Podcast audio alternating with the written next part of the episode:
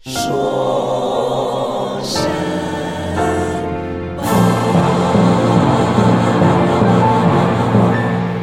大家好，欢迎收听二零一七年六月十九日的《说神马》，我是你们的主持人申小说。上一周小说去北京出差，《说神马》停了一期。原本想把 Coach 和 Sessions 的国会听证一并放到这周来做，结果发现到了本周末，这些大新闻都成了鸡毛蒜皮了。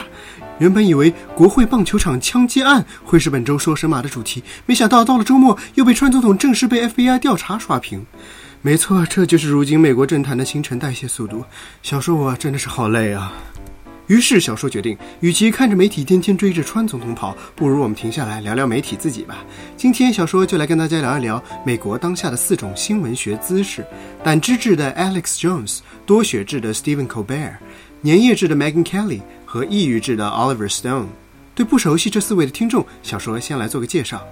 第一位，胆汁质的 Alex Jones，以下简称胆汁肥穷。情绪变化剧烈的肥琼身上戳个洞，估计胆汁能像油井一样喷你一脸啊！在主流媒体看来，肥琼是最不入流的新闻人。他常年主持一档名为《Infowars》的网络电台节目。这档自诩为真相的前沿的节目，信息的主要来源是右翼阴谋论网站和右翼网友的脑洞。其主要的论点包括：九幺幺事件是联邦政府的阴谋；Sandy Hook 枪击案是联邦政府的阴谋；他离了婚抢不到女儿的抚养权，不是因为他胆汁太多，而是因为联邦政府的阴谋等等。小说为了这期说神马，耐着性子看了几期 Infowars，呃，怎么说呢？有些本来看上去还算理中客的分析观察，只要经过肥穷那一把拖拉机尾气熏出来的烟嗓，立刻听上去就像是当街卖大力丸的。不得不说，这也是种才能啊！因为当节目最后植入广告环节，肥穷真的开始卖大力丸时，你却还天真的以为他在播新闻呢。不，他真的是在卖大力丸呢。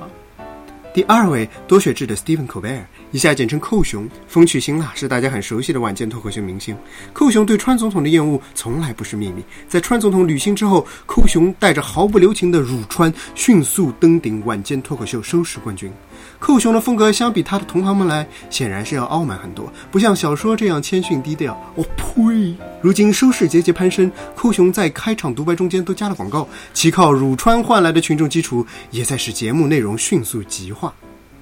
第三位，粘液质的 Megan Kelly，以下简称凯莉姐。要按照川总统的说法呢，凯莉姐应该是多血质的，嗯，你懂的。不过稳重隐忍的凯莉姐，在小说看来肯定是属于粘液质的。凯莉姐因为在共和党第一场党内辩论时开场就怒怼川总统，大选之后身价暴涨。离开老东家 Fox 电视台之后，凯莉姐移驾 NBC，身价暴增到一千五百万美元。从昔日被 Fox 老板性骚扰，到如今 NBC 风光的首席花旦，怼川普怼出人生新高度的凯莉姐一定明白，人呐，既要看个人的奋斗，也要考虑历史的进程啊。第四位，抑郁质的 Oliver Stone，以下简称石头岛。孤独而敏感的石头岛喜欢拍时政主题的纪录片。小说不想揶揄他，因为石头岛是小说心目中最佩服的几位电影人之一。在其四十多年的电影生涯中，石头岛奉上了多部极具争议的经典电影，比如1986年越战主题电影《Platoon》野战排中，石头岛就把美军在越南的行动中的盲目、残酷、混乱和自相残杀描绘得淋漓尽致。野战排拿下四项奥斯卡奖，也为石头岛日后不断挑战美国人政治常识的艺术眼光奠定了基础。好了，陈述项、吐槽项、纪录片、阴谋论，这原本四位应该是各自为政的新闻人，最近因为一个关键人物而被串联到一起。此人不是别人，正是躺着都能被卷进美国媒体漩涡的俄国总统普京是也。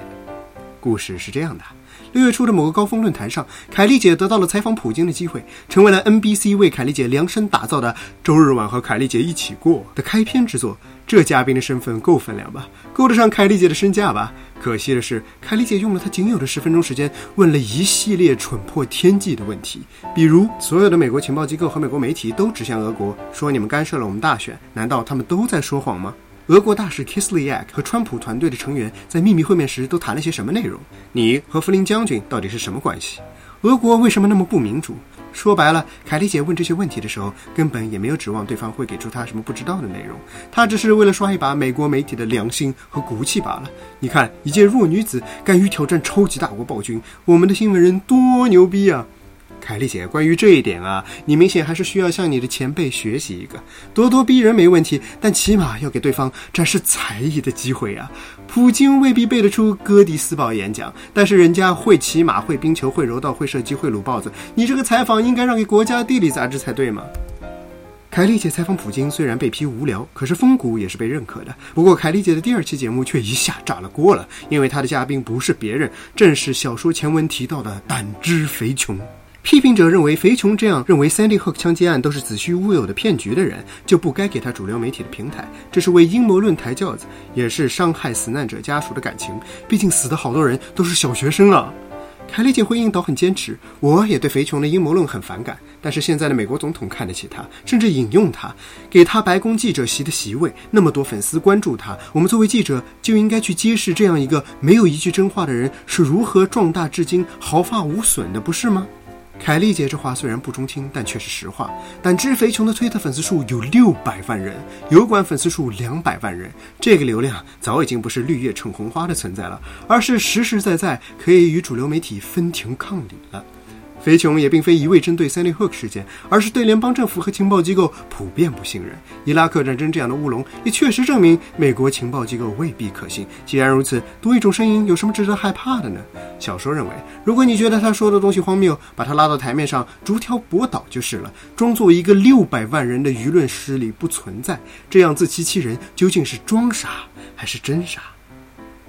同一周，石头岛上了寇熊的脱口秀，两个人进行了一场寇熊节目史上最尴尬的一次谈话，话题的焦点仍然是普京。起因是石头岛拍了一部四集的电视纪录片《普京访谈》，该纪录片在 Showtime 播出。石头岛是来做宣传的。为了拍这部纪录片，石头岛四次前往俄国，与普京如影随形，深聊累计达二十小时。这四小时的纪录片是精华中的精华，包含了对很多大事件，比如叙利亚内战、格鲁吉亚战争、乌克兰政变的俄方解读，是非常宝贵的一手新闻资料。然而，寇熊和寇熊的现场观众们恨屋及乌，一听到普京的名字就觉得上火。在这个长达七分钟的访谈中，每当石头岛试图为普京做一点小小的辩护时，比如称他为社会保守主义者而不是独裁者，观众就要发出冷笑；而当寇兄再一次强化他那样的意识形态观点时，观众却会大笑鼓掌。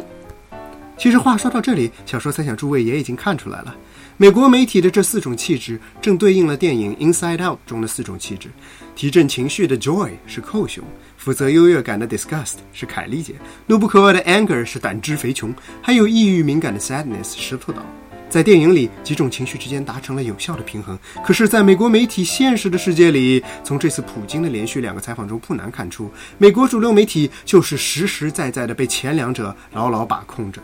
只图爽快和优越感的人，哪里懂得如何去应对愤怒与忧伤？哪里懂得睁开眼去看看电视机之外的世界？对肥琼这样大放厥词、不负责任的外行媒体人嗤之以鼻也就罢了，对石头岛这样替媒体人深入前线做功课、极具有建设性的问题试图搭建对话框架的一线工作者，以寇雄为代表的左翼人士，竟然也不屑一顾，甚至冷嘲热讽。别人在做一线访谈的时候，主流媒体成天只知道围绕着川总统的推特转，一个口费费能扯上一整天。试问，在如此混乱不定的世界里，你却只能消化廉价的快乐和道德洁癖，这样的美国人如何能不被正邪势不两立的超级英雄电影怂恿，变成拿起步枪去屠杀与自己政见不合者的凶犯呢？在这套媒体光谱的两头，但知飞琼和石头岛这两人在一点上是共通的，那就是对美国主流媒体和美国情报机构抱持极大的怀疑。没错，这条媒体鄙视链是首尾相衔的一个环，手段有优劣，立场则根本不该有什么高下之分，各说各话，平等竞争就是了。可如今偏偏是最狭隘的人把持着最大的话语权，就像 NBC 号称播出的是凯丽姐和普京对话的完整版，可是却偷偷摸摸地剪掉了一段话。普京在回应凯丽姐关于民主的。问题时说，我们回想一下占领华尔街运动，他到哪里去了？美国的警察和特工瓦解了他，咻的一下让他消散了去。我还没问你，你们美国的民主怎么样了？为什么你倒觉得你有权利问我们这样的问题？这段关于占领华尔街的评述，在 NBC 的版本里被切得干干净净，倒是在俄文版里有存留下来。对此，小说认为，标榜自己在后真相时代坚持真相的美国主流媒体，似乎也只是在遵循 joy 和 disgust 这样的直觉，而完全不想承担具有一点点现实重量的 sadness。做人嘛，还是开心重要。那既然大家都是凭感觉做事就好，胆汁肥琼和川总统这样的大嘴巴登堂入室，又有什么不可理解的呢？呵呵。